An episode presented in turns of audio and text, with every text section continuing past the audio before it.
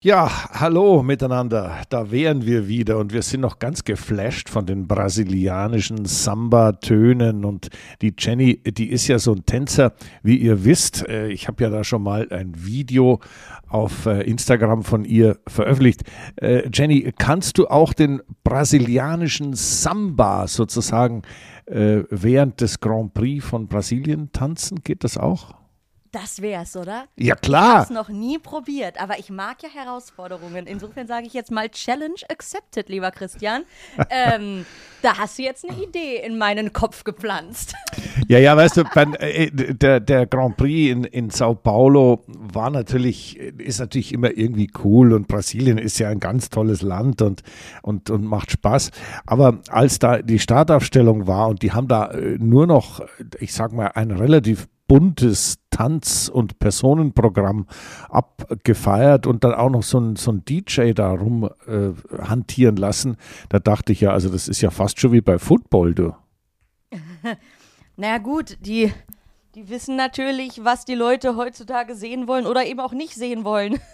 ich glaube, da sind die, da sind die Meinungen gespalten, aber naja, es muss halt leider in der heutigen Zeit scheinbar immer einer noch, noch bunter, noch lauter, noch wilder, noch ja, noch nackiger, noch wie auch immer. Ich sag mal, zum Angucken oder so ist es ja schön, ob es wirklich was mit dem äh, waschechten Motorsport und Rennen zu tun hat und ob damit der echte Motorsportfan abgeholt wird, sei mal dahingestellt. Die, die noch so auf der Schwebe sind, die lassen sich von sowas vielleicht im ersten Moment erstmal blenden. Ja, also ich wollte dich das äh, schon fragen. Also ich meine, äh, mal Spaß beiseite. Ich meine, wir, wir wissen, dass die Show, das Show-Element gehört zu jedem Sport, gar keine Frage. Und äh, das ist ja auch irgendwie eine Zeiterscheinung. Ich kann mich erinnern, die Grand Prix, die ich selbst gefahren bin, da gab es äh, ja, mal eine Nationalhymne, aber ansonsten gab es eigentlich gar nichts, außer äh, ein Warm-up damals noch am Sonntagmorgen. Und anschließend fuhren wir in die Startaufstellung fuhren los und die Fans waren begeistert. Nur die Frage ist natürlich, wie viel Show-Element brauchen wir? Und das war in Brasilien fand ich schon, schon unglaublich so ein bisschen gewollt. Ja, also die, die äh, Stimmung ist, wie ich vorhin gesagt habe, in Brasilien immer toll. Und wenn Formel 1 ist, dann ist sie halt Formel 1 toll. Und braucht man da jetzt äh, noch eine, einen, einen DJ, der die Leute anheizt, ja? Ich weiß nicht, also mir persönlich ist immer es kalt den Buckel runter, ja, runtergelaufen, wenn ich zum ersten Mal die Motoren gehört habe und wenn die dann in die Startaufstellung gefahren sind. Ich habe da zugucken dürfen als Kind und fand das alles großartig. Ähm, als ich dann selber gefahren bin, war mir sowieso, sagen wir mal, das Fahren wichtiger und, und, und ist natürlich viel interessanter als das Ganze drumherum.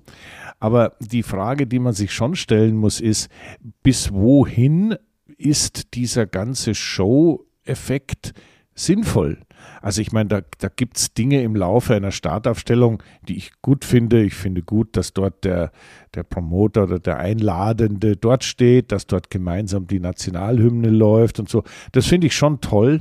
Und ich bin ja auch viele Jahre Indica gefahren und dort war natürlich das, das Zelebrieren dieses Startprozederes, war natürlich ein anderes als in der Formel 1. Und die haben damals auch äh, diese, diese, diese Klassiker, wo der, der Sprecher oder die Sprecherin jeweils der Rennstrecke die Fahrer aufgefordert hat, zuerst mal Drivers to your cars. Und dann war ein Aufschrei in der Menge und dann sind die Fahrer zu den Autos gegangen, die dann da standen. Man musste also neben dem Auto stehen. Dann war die Nationalhymne. Dann flogen natürlich wie in Amerika üblich die Jets drüber und die, und die, die ähm, Luftwaffe, also die, die, die ganzen Kampfjets haben da ihr, ihr Display gemacht. Anschließend heißt es Driver in your cars. Dann wurdest du also angeschnallt. All das hat stattgefunden in der Boxengasse, die ja in Amerika äh, größer und sagen wir mal offener ist. Und da gibt es ja keine richtigen Boxen, die so zu sind wie bei uns, sondern da ist ja alles im Freien. Und dann äh, warst du also angeschnallt und dann kam irgendwann der erlösende Satz, Gentlemen, start your engines. Und äh, dann wurden die Motoren angelassen und dann ist man eben in, in zwei oder drei Einführungsrunden gegangen und dann fliegend Information gestartet. Also das war schon äh, aus Fahrerperspektive sehr, sehr geil und auch fast theatralisch, äh, wie das alles ablief. Aber es war nicht so oberflächlich, ich heiz jetzt hier die Stimmung an und dann müssen alle wippen und tanzen und dann sind wir total groovy drauf wie mir das in Brasilien vorkam. Ja. Äh, denn dort sieht man als Fan, ist man ja ganz nah dran an den Autos. Die, die Tribünen sind sehr nah an der Strecke. Die Strecke an sich ist relativ kurz. Das heißt, man kann da äh, alles ganz direkt miterleben. Und ich weiß nicht, ob man da ein Disco, äh, so, eine, so ein Disc-Jockey gebraucht hat vor dem Start. Ich stelle es zumindest mal in den Raum. Ich finde es ja fast ein bisschen too much und vor allem so gewollt. Die Stimmung ist eh gut. Ja. Genau, und vor allen Dingen, äh, man, man muss wirklich, finde ich, auch dann aufpassen, dass man es nicht ins Lächerliche zieht. Denn das, was du gerade auch aus der Indica beschrieben hast, die Amerikaner, Meinung, meiner Meinung nach, die wissen, wie man Entertainment macht. Jetzt Miami zum Beispiel, das war ein bisschen too much. Ich will gar nicht erst wissen, was wir in Vegas alles zu Gesicht bekommen werden. Aber das, was du beschrieben hast gerade, das ist ja ein Prozedere, das auch euch als Fahrer immer wiederkehrend, fast schon, ja, also das, hat euch ja auch auf diesen Moment vorbereitet und das gehörte, alles, was da gesagt wurde, gehörte irgendwo wie zu diesem ganzen Start hinzu.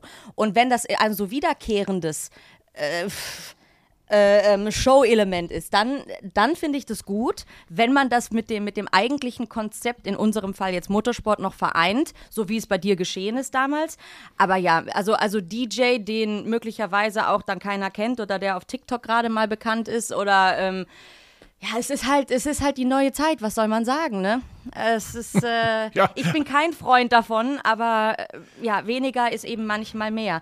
Und da, du ziehst ja gerne auch mal Vergleiche zum American Football.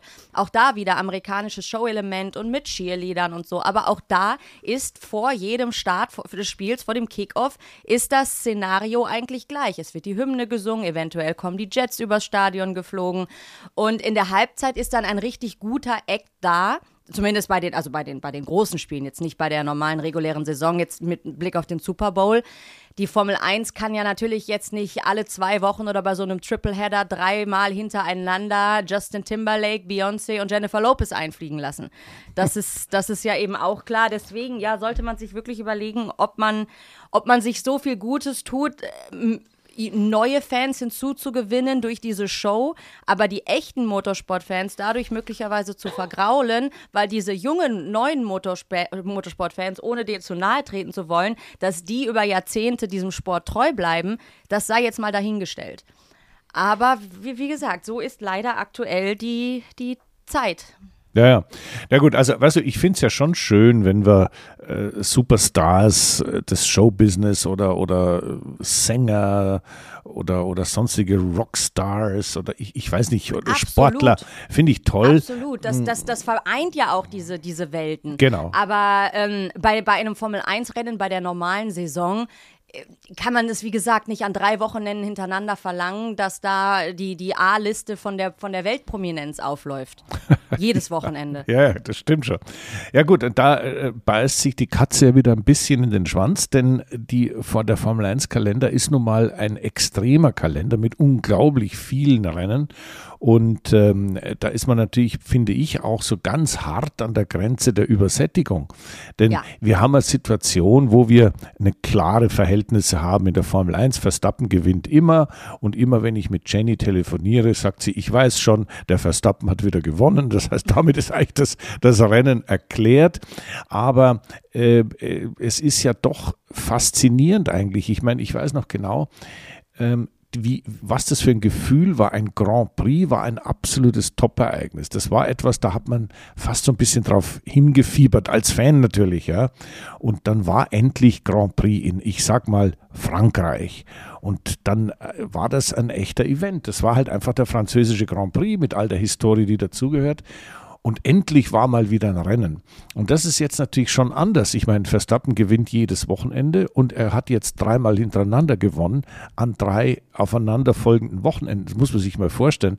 Ein Tripleheader, der besteht aus Texas, aus Mexiko und aus Sao Paulo. Ich meine, das ist natürlich schon hart, ja. Und es ist auch ein bisschen schwierig, ich sage mal, das Interesse daran aufrechtzuerhalten, weil zu viel des Guten ist halt auch nicht mehr so gut. Und ich weiß nicht, die, ich, ich, weiß nicht, wie du das siehst, Jenny, aber wir, wir haben natürlich, wir haben eine Fußball-Bundesliga. Die, die findet ja seit Jahrzehnten immer Samstag, Sonntag statt und auch mal am Freitag was, aber ansonsten spielen immer dieselben Mannschaften. Es gewinnt immer der FC Bayern oder zumindest bis jetzt in den letzten Jahren.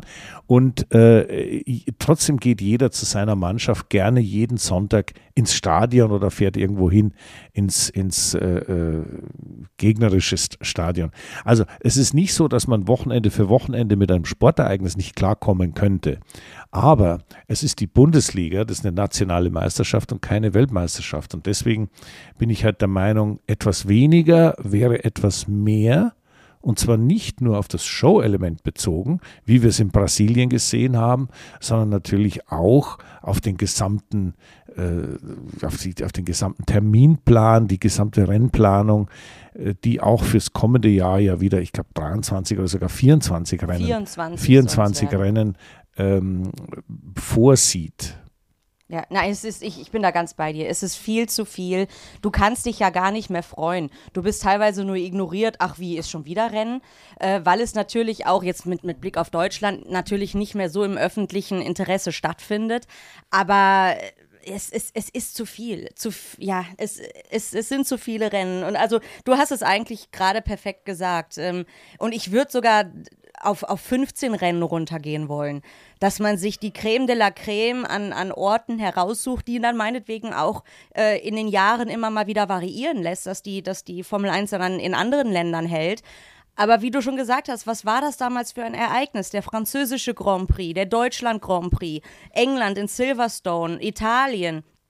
Und dann natürlich auch diese fernen Länder, die man als, ich sag mal in Anführungsstrichen, Normalsterblicher gar nicht unbedingt bereisen kann. Aber so konnte man mit der Formel 1 auf eine Weltreise gehen. Und ja, jetzt ist es halt einfach ein bisschen zu viel von allem geworden, inklusive ein bisschen zu viel Red Bull-Siege, obwohl ich mich natürlich für Red Bull freue, weil sie einfach das beste Auto haben. Also die, die, die verdienen ja den Sieg. Aber als Zuschauer ist es einfach etwas langweilig und zu ja, viel. Ja, also weißt du, ich sage ja immer, es ist ja auch toll, äh, miterleben zu dürfen, wie ein so großartiger Fahrer wie Max Verstappen da, ich sag mal, am Höhepunkt seines Könnens und seiner Karriere äh, zeigt, wie es wirklich geht. Ich meine, es ist ja dasselbe, wenn du in anderen Sportarten, ich sag mal, einen, einen Pelé oder Beckenbauer als Fußball vor in, in lang, längst vergangener Zeit miterleben durftest, dann war das die waren auch wahnsinnig überlegen und, und toll. Oder ein Roger Federer, der Tennis gespielt hat und eigentlich auch immer gewonnen hat. Also nicht immer, aber, aber so gut wie. Äh, dann hat man ihn mal gesehen in Wimbledon gewinnen.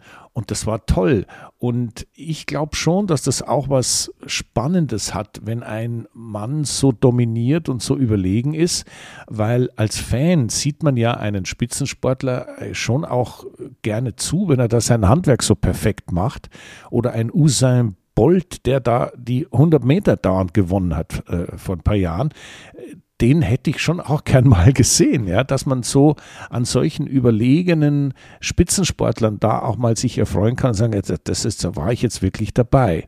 Und im Formel 1 Sport ist es natürlich so, das zieht sich halt ein bisschen in die Länge und es ist halt die Abwechslung, die da stattfindet und die Spannung, die findet ja nach wie vor statt und in Hülle und Fülle, aber halt nicht an der Spitze.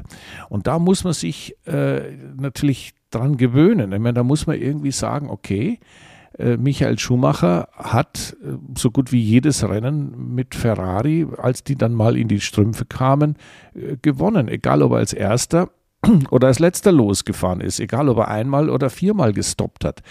Und das war trotzdem toll dazu zu schauen dabei und hat Spaß gemacht, einen, einen solch großen Könner bei der Arbeit zuzuschauen. Und so sehe ich das eigentlich eher positiv mit, mit Verstappen und mit Red Bull. Aber das, was dahinter passiert, und ich meine, wir haben jetzt ja auch in, gerade in Brasilien so ein bisschen den Sergio Perez mit einer, mit dem Ansatz einer Wiederauferstehung erlebt. Was sagst du dazu? Es, es, es, es hat. Ach so, ehrlich, so begeistert, Jenny. Ja. Jetzt haben wir raus mit der Sprache. Es, es, es war mal an der Zeit. Naja, das ist aber jetzt sehr nüchtern betrachtet. Ja. Also, ich meine, der arme Kerl hat also den größten Mist seines Lebens in Mexiko gebaut und war so oh. klein, so klein mit Huten. Jetzt geht er nach Brasilien. Ähm, das ist zwar, ich sage jetzt mal, zehn Stunden Flug weiter unten. Das verschätzt, da verschätzt man sich ja immer. Denkt er immer, jetzt bin ich in Mexiko, ist er so gut wie in Südamerika. Und dann steigst du ins Flugzeug ein und fliegst nochmal zehn Stunden, bis du da in, oh ja, in oh ja. Sao Paulo bist. Ja.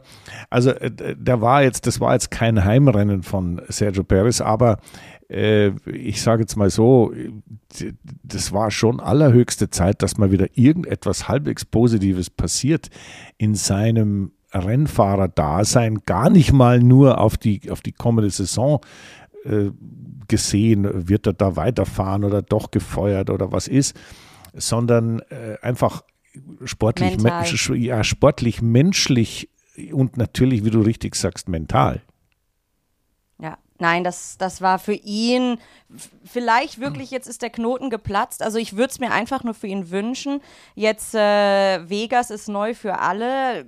Wenn, wenn er jetzt die nächsten beiden Rennen nochmal gute Performance abliefern kann, dann es, es wäre wünschenswert für ihn menschlich, dass es, dass es da jetzt wirklich bergauf geht. Aber was mit ihm die komplette Saison los war, oder sagen wir mal von Miami angefangen, das, das kann wirklich nur er sagen. Da bin ich, äh, da, da würde ich gerne mal wissen, was da hinter den Kulissen alles passiert ist, um ihn doch so zu ja, so, so, betrübt zu halten irgendwo oder so von, von seinen sportlichen Leistungen abzuhalten. Ja. Aber wenn da einmal mental der Wurm drin ist, dann ist der Wurm auch drin. Und dann kann man auch von außen noch so gut zureden, wenn man es selbst in dem Moment nicht glaubt oder an sich zweifelt oder dann auch noch das Pech irgendwie dazukommt ja, dann, dann ist der Wurm drin. Was soll man anders dazu sagen? Genau so ist es.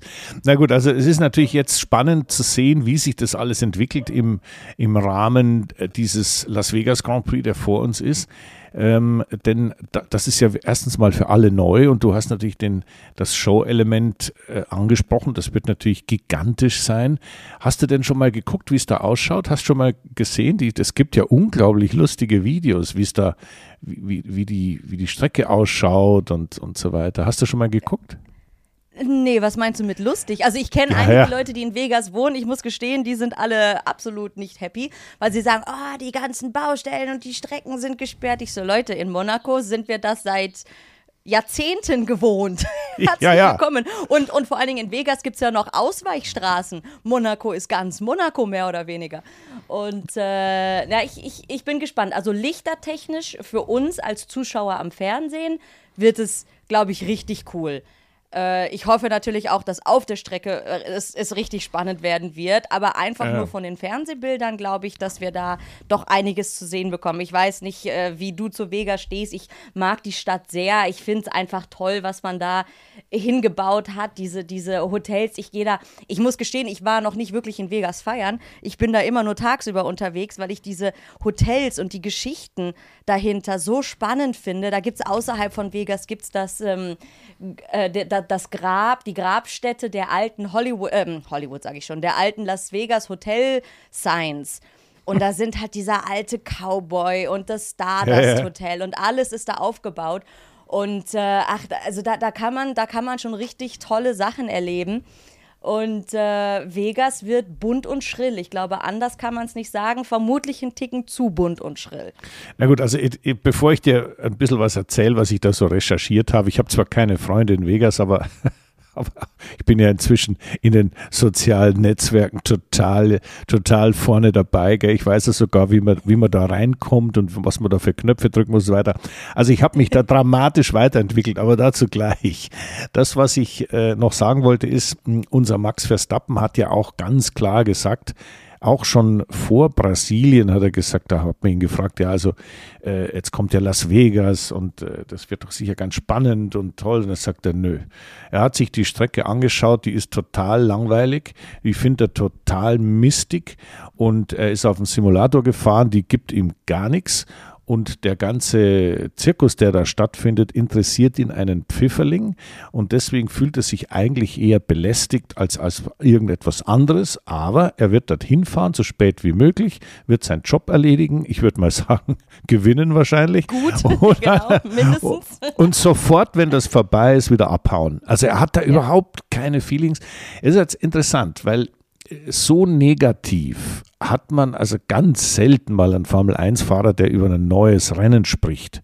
Und äh, was mir gefällt an dem Max Verstappen ist, dass er natürlich durch seine Erfolge und durch seine Stellung innerhalb des Zirkus, er ist natürlich der Platzhirsch, absoluter Platzhirsch, dass er dadurch auch seine Meinung sich traut offen zu sagen und nicht irgendwie nur so tendenziell, äh, das, das finde ich doof oder so, sondern es auch ganz genau begründet. Er sagt, er mag diesen übertriebenen Mist nicht. Ich meine, wir haben vorhin ja schon ein bisschen drüber gesprochen. Er mag das nicht. Er findet es ein Autorennen, mehr will er gar nicht. Und er ist auch der Meinung, dass die Strecke echt nichts hergibt.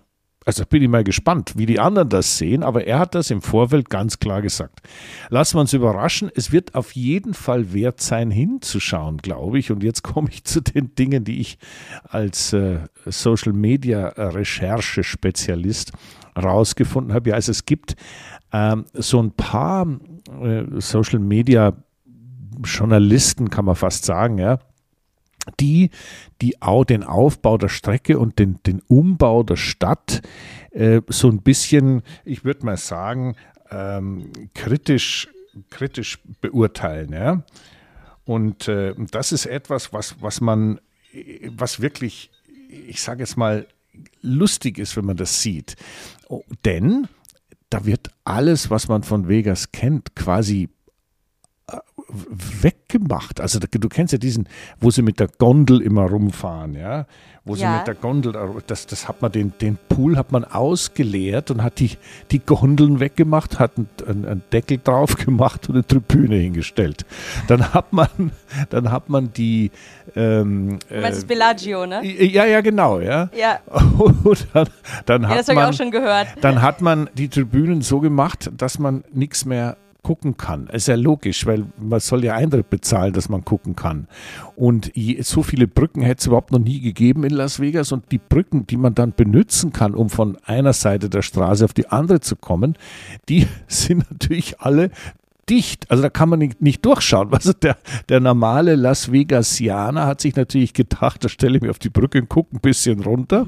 Oder ich schaue auf den, auf den Brunnen da. Vor diesem einen Hotel gibt es doch diesen, diesen, diesen Fountain da, wo die so Wasserkunst machen, die da so schon. Ja, das ist das Bellagio. Ja, ja, das ist wieder woanders. Ja, genau. Da, die, die, die, Brunnen sieht man gar nicht mehr. Und am Sunset Strip hat man die ganzen Bäume abgeschnitten. Also da war also wirklich ein Entsetzen äh, über diese, ich sag mal, Plünderung. Ja, das ist so wie wenn jetzt hier die, die wilden Horden eingefallen sind in Las Vegas und das, woran man sich seit Jahrzehnten gewöhnt hat, den schönen Blick aufs Hotel Bellagio und auf die Gondeln, die da vor sich hin äh, plätschern und auf den ganzen, ich sag mal, leicht, ja doch Vegas-Kitsch-mäßigen bunten Themen. Das ist alles. Warte ganz kurz. Leichter Vegas-Kitsch? Äh, äh. ja, dieser riesige Vegas-Kitsch. bis ins Orbit geschossene Vegas-Kitsch. ja, genau. Der ganze Zeug. Das sieht man gar nicht so richtig. Und jetzt bin ich mal gespannt, wie das wieder hinterher nachrepariert wird. Oder na, also du, oh ja. du, denkst, denk an Miami, äh, da wo die Strecke äh, überhaupt nicht in der Nähe des Meeres ist. Man hat einfach einen Beton lackiert wie ein Meer und ein, und ein, ein Boot draufgestellt. Das hat dann ausgeschaut, als wäre man irgendwie am Hafen, obwohl das die Strecke meilenweit weg ist vom Wasser. Aber jetzt bin mal das gespannt. Halt die Amis. ja, ja, wie die das wieder nachreparieren. Also ich meine, äh, das Interessante an diesem, an diesem ganzen Thema Vegas ist ja, es ist natürlich in aller Munde. Das ist, Vegas kennt jeder, also zumindest in Amerika jeder. Und es ist etwas, eine, eine Ikone, wie du richtig beschrieben hast, Kitsch ist Kitsch can, alles viel zu bunt, viel zu laut, Showbusiness, wo man hinschaut. Also das ist schon eine, eine Location, wo die Formel 1 durchaus mal mal hingehen kann. Das finde ich völlig richtig. Aber es ist natürlich jetzt ganz interessant zu sehen, wie das dann letztendlich rübergebracht wird.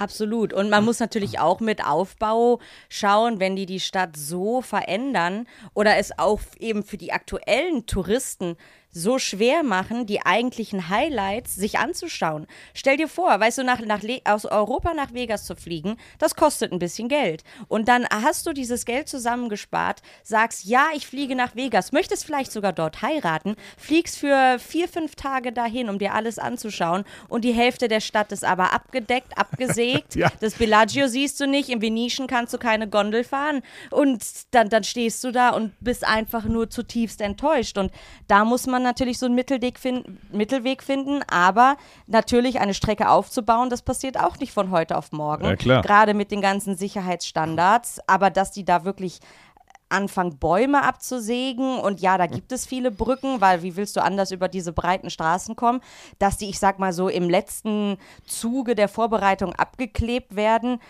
Äh, ja, die wollen halt Geld verdienen, also ja, auch irgendwo verständlich.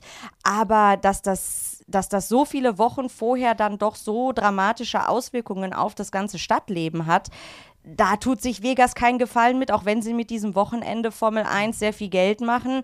Ja, der, der Schaden, der Image-Schaden von den, von den Touristen, die danach sagen, da kommen wir aber nicht mehr hin, ist vielleicht auf lange Sicht größer als dieses kurze, schnelle Geld. Aber auf der anderen Gut. Seite, kurzes, schnelles Geld, was sage ich hier? Das ist doch Vegas. Ich wollte gerade sagen, so gesehen passt es ja wieder. Und wenn wir gerade beim, beim Geld sind, egal ob kurz oder schnell oder sonst irgendwie, ähm, es ist ja deswegen auch so spannend, weil weißt du, wir, wir jammern in Deutschland immer so ein bisschen. Wir haben keinen deutschen Grand Prix und es ist alles zu teuer und es ist alles einfach schrecklich und wir hätten so gerne und das gibt es doch nicht, dass wir als, als Automobilnation, als, als Teil der motorsportlichen Historie der Formel 1 keinen Grand Prix haben, weil die Formula One Management so unglaublich viel Geld haben will Antrittsgeld haben will. Und jetzt, wenn wir das jetzt mal, und das, ja, wir haben ja, unsere Zuhörer sind ja in Deutschland und die, die hören uns zu, weil sie eben auch vielleicht gern mal wieder einen deutschen Grand Prix gucken wollen als Formel 1-Fans. Und äh, denen müssen wir jetzt Folgendes sagen. Also die Formula One Management hat also jetzt die, die, der kommerzielle Rechteinhaber, ja, die haben also jetzt beschlossen, in Vegas, da machen wir das mal ganz anders. Da machen wir alles selber. Was heißt das? Erstens muss man natürlich eine Strecke, die am Sunset Strip rauf und runter geht, da kannst du nicht eine amerikanische Betonklötze-Straße verwenden. Da musst du mal alles raushauen, einen ordentlichen Asphalt dahinlegen. Das äh, Hermann Thielke aus Aachen weiß, wie das geht.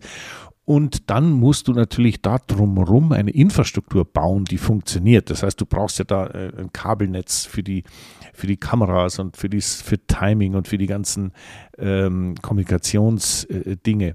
Und wenn du die ganzen Kosten dann zusammenzählst, da kommst du in einen Bereich von ungefähr 600 Millionen Dollar. Und der der Gag an der Geschichte ist, es ist ja nicht die Stadt Las Vegas, die gesagt hat, das machen wir jetzt, da machen wir mal den, den Stadtkämmerer ein bisschen heiß, dass der da das, den Sack aufmacht und die Kohle raustut. Nein, nein, das bezahlt alles Liberty Media oder die Formula One Management.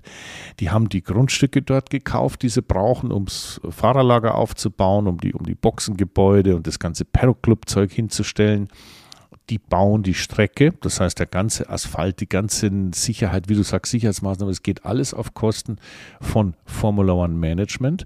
Und jetzt kommt als, als i-Tüpfelchen obendrauf noch etwas. Und das ist, dass der Promoter, also der Veranstalter, auch die FOM ist. Das heißt also, die FOM investiert 600 Millionen und bekommt von dem Promoter, nämlich von sich selber, nichts außer die Ticketeinnahmen. Ja klar, die kannst du natürlich nehmen. Denn äh, das Geschäftsmodell der Formel 1 ist ja immer so, dass der Promoter, der das Rennen abhält, der, also in Deutschland wäre das der Automobilclub von Deutschland, der kriegt einen Anteil oder alles, je nachdem wie man verhandelt, der Ticketeinnahmen. Aber muss dafür bezahlen 30, 40 Millionen an die FOM. Wenn aber die FOM selbst das Rennen veranstaltet, zahlt sie sich natürlich selber nichts, sondern nimmt nur die Ticketeinnahmen. Das heißt, wir haben in Vegas jetzt zum ersten Mal ein riesiges Invest der, des kommerziellen Rechteinhabers und dann auch noch den kommerziellen Rechteinhaber als Promoter. Und jetzt bin ich mal gespannt, ob die Rechnung aufgeht, weil die müssen schon viele Tickets verkaufen und noch, auch wenn die noch so teuer sind, ich habe gelesen, die kosten so um die 1500, 2000 Dollar pro Ticket, normaler Sitzplatz. Ich spreche jetzt nicht von den ja, da wo du dich immer rumtreibst. ich wollte gerade sagen, also die, die, die anderen Tickets, die sind fünfstellig und ich habe auch schon von ja, ja. sechsstelligen Tickets ja, gehört. Also das ist utopisch, was da für Preise gefordert werden. Aber ja, 600 Millionen müssen natürlich erstmal reingespült werden. Ja gut, wenn das Ding ausverkauft ist, dann ja. äh, gibt es da natürlich schon ordentlich Einnahmen. Aber die Frage ist, ist es erstens mal, ist es ausverkauft? Verdächtig war, als ich gelesen habe, man hätte sich noch ein paar Tickets für, sie, für die Last-Minute-Anreisenden zurückgehalten. Das ist normal immer ein Zeichen dafür, dass der Verkauf etwas schleppend an, angelaufen ist. Und das Zweite ist, wie nachhaltig ist das? Das heißt, wie, wie, wie lang bleibt dieses Feuer der Formel 1 Begeisterung in Amerika sowieso, aber auch speziell in Las Vegas am Leben, weil da müssen die Leute müssen ja schon kommen und, und, und einen Haufen Geld ausgeben, um diese Rechnung, ich sag mal, aufgehen zu lassen. Das ist schon wahnsinnig spannend. Und du kannst dir vorstellen, die Teams, die schauen da natürlich ja, so sehr besorgt darauf, weil was auch immer die FOM macht, hat ja immer direkte Auswirkungen auf die Ausschüttung, die sie bekommen im jährlichen Profit. Und da sind schon, also das ist schon alles, äh, ich sag mal, mit heißer Nadel gestrickt, unglaublich spannend und hat eigentlich mit der Formel 1, mit dem, was wir lieben, mit dem Motorsport, mit dem Wheel-to-Wheel-Racing, mit, mit dem Spirit, der dahinter steckt, dass ich schneller fahre und besser bin und, und einfach dieses tolle Racing, überhaupt nichts zu tun. Das ist die ganz, ganz, ganz, ganz große Welt des globalen äh, Finanz, der, der globalen Finanzwelt. Mit der großen Frage, ob es eben aufgeht bei diesen Zahlen und Summen. Ja, und äh, auch wenn Amerik Amerika ein kleines wenig, ein, ein kleines bisschen einen Formel-1-Boom erfährt, hat dieser ja nicht das Land infiziert. Also die, da gibt es eben viele Junge, die Drive to Survive toll finden und ich habe es in Austin hautnah miterlebt, aber das sind keine Motorsportfans und die finden das dann toll, ein Wochenende an der Strecke zu sein. Ob die wiederkommen werden, ist die eine Frage. Gut, wenn du in Austin lebst und dafür nicht weit anreisen musst, dann natürlich, aber diese Preise, die da in Vegas verlangt werden, ja, dann, dann würde ich mir als Amerikaner sagen, gut, gucke ich mir das Rennen im, im Fernsehen an und fliege das Wochenende drauf nach Vegas, um Party zu machen. Na, ich würde zwei Wochen warten, bis, bis Wochen, das genau. Wasser wieder im, mit den Gondeln wieder Ach, Ja, genau, genau. Wobei das macht der Ami auch nicht. Die wollen ja ihre Poolpartys da, da ähm, irgendwie schön feiern und dann in die Clubs gehen. Aber da musst du natürlich an dem Wochenende, wo Formel 1 ist, das ist dann ähnlich wie in Monaco, da werden Fantasiemenükarten gedruckt mit Preisen. Da da, da hast du quasi ein Glas Wasser für 50 Euro so ungefähr. Und so wird es in Vegas Aber auch sein. Amerika ist sowieso recht teuer. Nur wem es gefallen wird, das wird wahrscheinlich Lewis Hamilton sein. Das ist dann genau seine Welt. Und ich denke mal, auch die Promi-Dichte, die war in Austin meiner Meinung nach verhältnismäßig gering. Gerade auch mit, wenn man daran denkt, dass mittlerweile ja doch sehr viele nach Austin bzw. Texas gezogen sind. Auch viele Produktionsfirmen oder andere große Unternehmen sind da ja mittlerweile ansässig. Ich weiß, Elon Musk war, war zwar dort, aber äh, es, es, es war verhältnismäßig nicht so offensichtlich. Und ich könnte mir vorstellen, Los Angeles, Las Vegas, das ist überhaupt nicht weit, dass es da vielleicht den einen oder anderen geben wird. Aber natürlich auch nur, wenn die eingeladen werden. Weil diese Preise will auch kein Prominenter bezahlen. ja, klar, logisch. Auch wenn das könnte. Ja, klar. Naja, gut, also lassen wir uns mal überraschen. Ich meine, das, das, äh, sagen wir mal, das, was mich eigentlich gefreut hat am vergangenen Wochenende in, in Brasilien, war die Tatsache, dass, äh, ja, ich sage jetzt mal, ein eher klassischer Grand Prix auf einer doch, ich würde mal sagen, definitiv in die Jahre gekommenen Location oder Strecke in Sao Paulo. Also dieses Interlagos ist schon, äh, sagen wir so, nicht mehr so ganz State of the Art. Ja, also man hat da natürlich investiert. Das ist jetzt ein bisschen besser geworden in Sachen ähm, Boxen, äh, Gebäude und ein bisschen Paddock und so weiter. Aber so, äh, da, da ist schon noch alles relativ wackelig dort. Und ich weiß nicht, hast du die Aufnahme gesehen, als der Sturm, dieses Gewitter dann kam während dem Qualifying am Freitag? Das Leider ist so nicht, unfassbar. Also das war ein richtiger richtiger Sturm, ja, und da hat es die Planen weggehauen und die Zelte sind umgefallen und alles. Also da hast du gesehen, das ist schon alles noch ein bisschen brasilianisch improvisiert, hat deshalb natürlich auch einen ganz klaren Charme. Und jetzt kommt absolut. das, was ich, was ich absolut äh, toll finde und eigentlich sagen wollte. Äh, die, der Promoter in Sao Paulo hat verlängert bis 2030. Jetzt muss man sich mal vorstellen, die Garantie bis 2030 das Antrittsgeld zu zahlen und so weiter, das kommt von Sao Paulo, also von der Stadt Sao Paulo. Also Stadt ist vielleicht der falsche, also äh, so groß wie die sind. Aber das ist schon irre, ja. Ein Land mit den Problemen von Brasilien, mit den ganzen Durcheinander, wo es da auch politisch äh, in den letzten, äh, letzten Jahren immer zuging. Und die haben bis 2030 ein Formel 1 Grand Prix. Also, das ist schon toll, mich freut das. Auf der anderen Seite, ich sage halt immer, wenn die das schaffen, das werden wir doch auch mal wieder hinkriegen. Ja?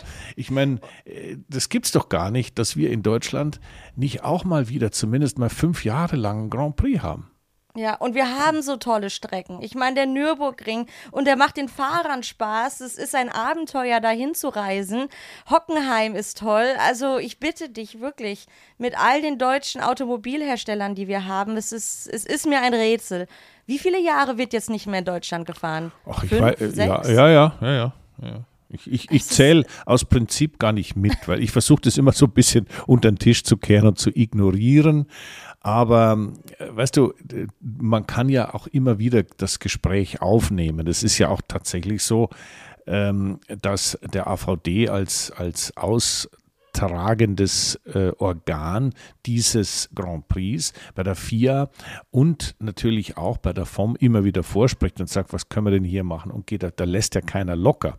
Nur äh, das rein finanzielle Thema ist natürlich etwas, da beißt man dann spätestens bei der FOM auf Granit, denn so großzügig die sind in ihrem Investment, wie wir es jetzt gerade diskutiert haben oder besprochen haben in Las Vegas, so knickrig sind die natürlich, weil sie sagen, ja, Moment mal, das ist jetzt unser, unser Baby und dafür wollen wir es auch ordentlich bezahlen lassen. Aber gut, das Finanzielle, glaube ich, haben wir jetzt ausführlich besprochen. Hm, jetzt wollte ich doch mal, weißt du, wir haben ja immer so so ein paar Fahrer, auf die wir besonders Rücksicht nehmen, äh, die während dem Grand Prix in Erscheinung treten. Und wir haben eigentlich den Sergio Perez, den wir anfäng, anfänglich so ein bisschen ja, gelobt haben und Gott sei Dank, jetzt ist mental wieder ein bisschen aufwärts gegangen, aber äh, dir ist schon klar, dass er natürlich dann im entscheidenden Moment verloren hat. Gegen ja. wen? Ja, ja, ja, genau. Ja, Jenny, also auch manchmal der, der, der Penny has finally dropped. ja. Nein, ich dachte, ich, es war, es war doch offensichtlich. Wir wissen doch alle, dass Alonso an ihm vorbeigezogen ist. Ja, also, aber er, er konnte, er, er, konnte kurz mithalten, sagen wir es mal so. Er, er, er ist nicht in der ersten Kurve ausgeschieden. nein, nein, aber sag mir, ich meine, das war natürlich ein irrer, äh, ganz toller Kampf, der da lief. Aber sag mir doch mal, ist denn, äh, wie siehst du denn sowas? Ich meine, es gegen Rennende, du hast noch fünf Runden zu fahren. Einer ist vorne, der Alonso, einer chased und ist echt schneller, der Sergio Perez. Äh, wie, wie, wie siehst du denn das? Ich meine, das, ich, ich war total begeistert natürlich, Mann gegen Mann, Auto gegen Auto. Aber wie siehst du das? Ist das zum Beispiel auch ein Grund für dich, die Formel 1 toll zu finden? Oder findest du eher toll, dass die, ja, ich sage jetzt mal, äh, die Gesamtshow da stattfindet und, und boah, ey, die Autos sind so schnell? Oder, oder ist es doch eher dieser Zweikampf von zwei tollen Fahrern? Nein, natürlich ist es der Zweikampf, weil genau deswegen schauen wir Formel 1. Also wenn ich irgendeinen DJ gucken möchte, dann gehe ich in einen Club oder sowas. Also es ist, es ist doch genau das, was wir sehen wollen, Rad an Rad, Kampf und Position. Und wenn dann auch noch der langsamere, aber doch deutlich erfahrenere den an den dann schnelleren oder im überlegeneren Auto hinter sich lassen kann, da, darum geht es. Und deswegen feiere ich auch den Verstappen so. Du hattest es vorhin schon einmal kurz erwähnt, dass er natürlich auch aufgrund seiner, seiner Position, die er hat im Fahrerlager, dass er aber ganz klar seine Meinung äußert und sagt, das gefällt mir nicht und das finde ich doof. Und meistens hat er damit ziemlich recht oder teilt zumindest meine Meinung. Und genau solche Charaktere habe ich über Jahre in der Formel 1 vermisst. Und ähm, weil, weil ich, ich möchte doch, sorry, ich möchte da Männer racen sehen und keine Marionetten, die dann in der Pressekonferenz irgendwelche abgespulten Antworten vor sich geben. Ich möchte gefälligst deren Meinung hören, die sollen anecken und das natürlich auch auf der Rennstrecke austragen, indem sie da um jede Position kämpfen und wenn es am Ende nur um zwei oder drei Punkte geht, die zählen am Ende auch.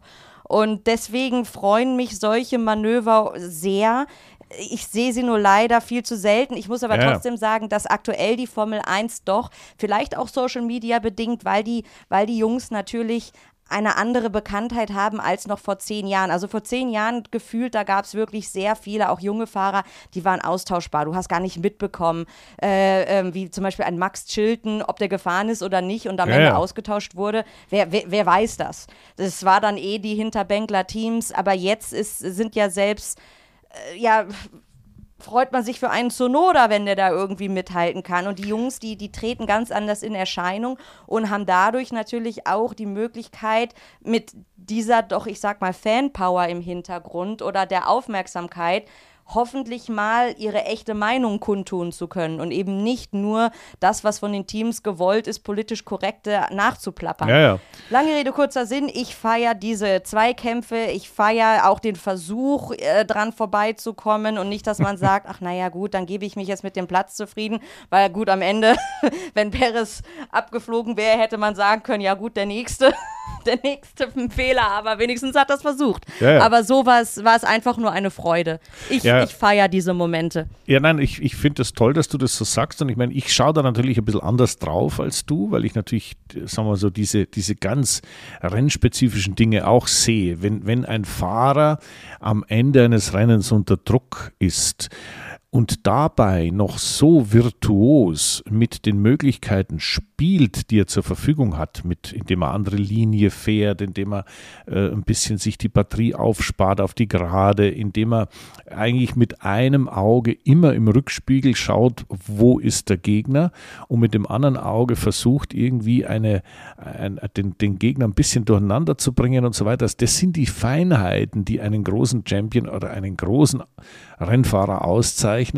Und das, wenn man dann mal erleben kann und wenn man das auch sieht und auch mitverfolgen kann, das finde ich, ist natürlich dann irgendwie das Tolle, weil mir persönlich hat immer gereicht, das Racing an sich. Also ich, ich, ich liebe Rennautos sowieso, aber auch ich, ich liebe es auch, Rennautos äh, und Rennfahrer bei der Arbeit zu beobachten und zu sehen, was passiert da, wie verhält sich das Auto, was macht das.